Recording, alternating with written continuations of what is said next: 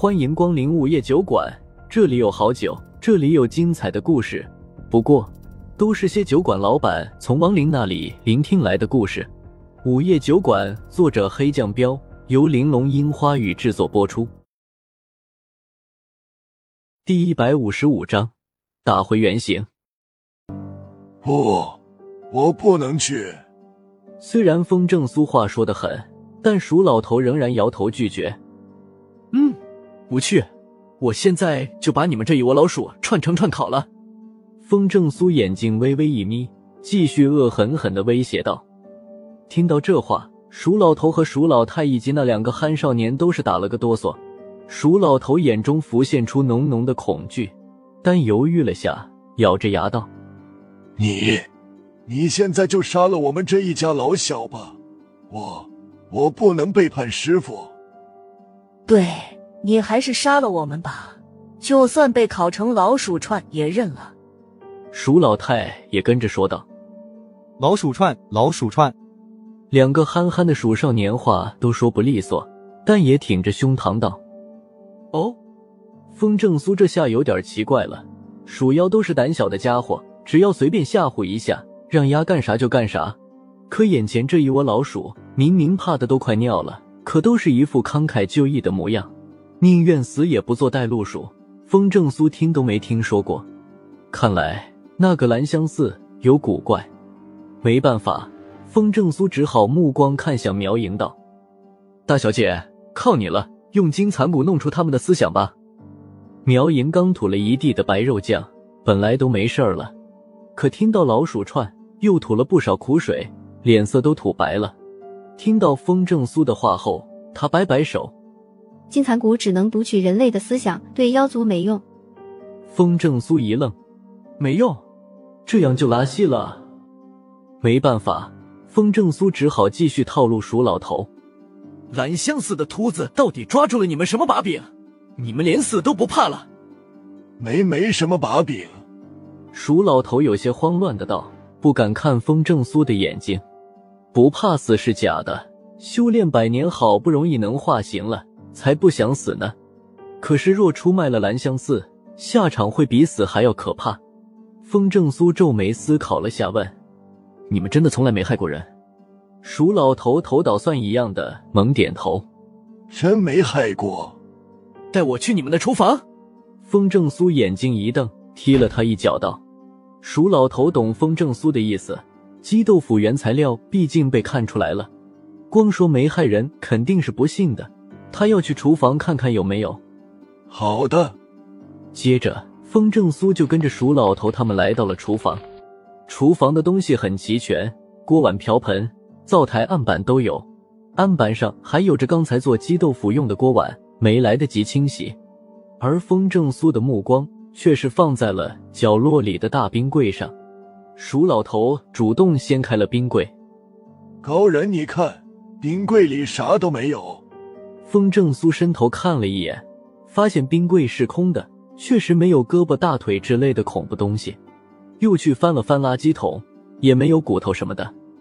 鼠老太连忙道：“每隔上一段时间，兰香寺的师傅就会送来一批肉。”我们真的只是代加工，从来没主动害过人。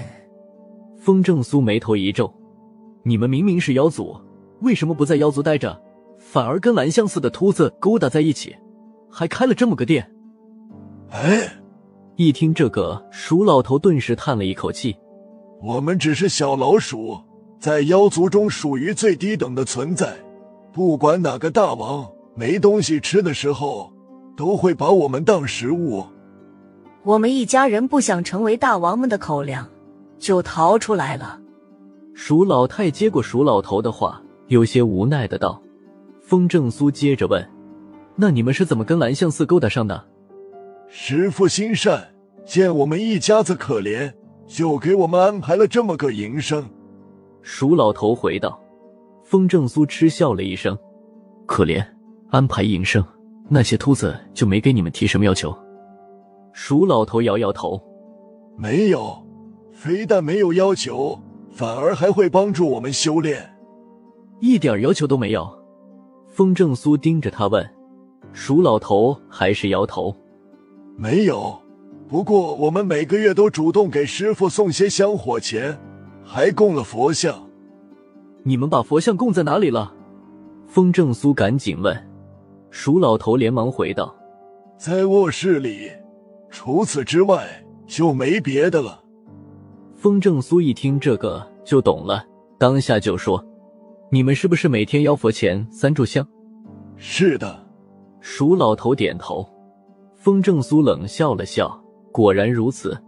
稍作思考，风正苏又说道：“刚才你说过，若是出卖兰香寺，你的师傅就不会放过你，对吧？”鼠老头不说话了，眼中再次浮现出了恐惧之色。虽然他没说，但风正苏却懂了。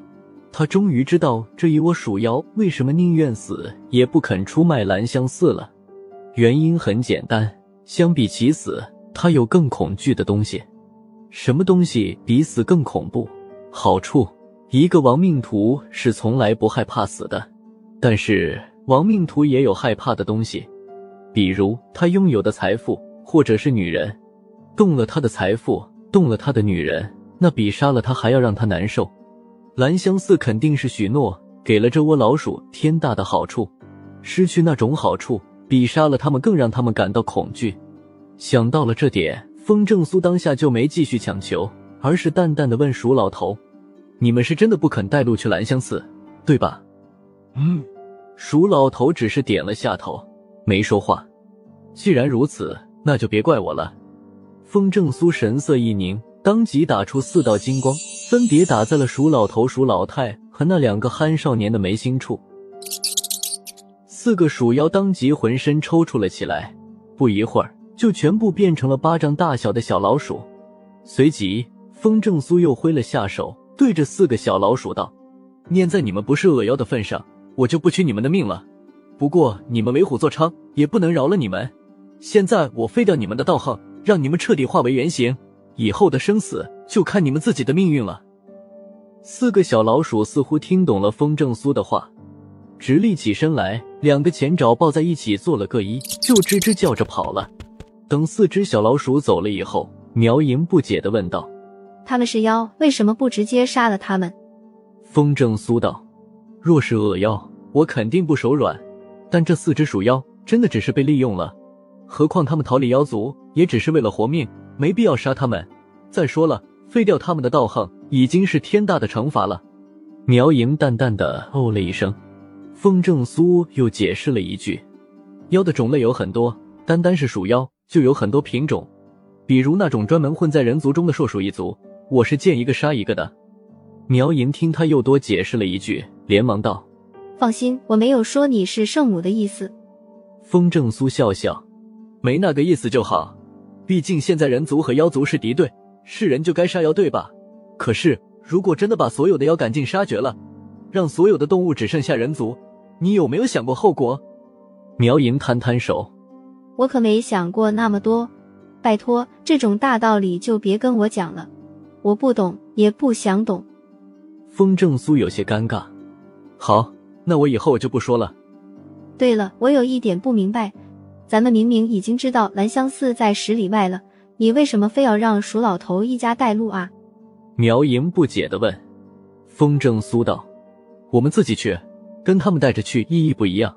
有他们在，就算有证据了，我们自己去又得跟那些秃子玩弯弯绕。”这么说，你断定兰相寺的家伙都不是什么好鸟了？苗莹问。风正苏深吸了一口气。你不懂那些家伙有多虚伪，我跟他们打过太多的交道了。好吧，那我们现在就去兰香寺吗？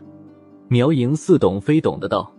风正苏看了看时间，算了，休息一晚上再说吧，明天一早再去找他们。那咱们怎么睡？苗莹眨了眨眼，意味深长的笑道。又到了酒馆打烊时间，下期的故事更精彩。欢迎再次光临本酒馆听故事。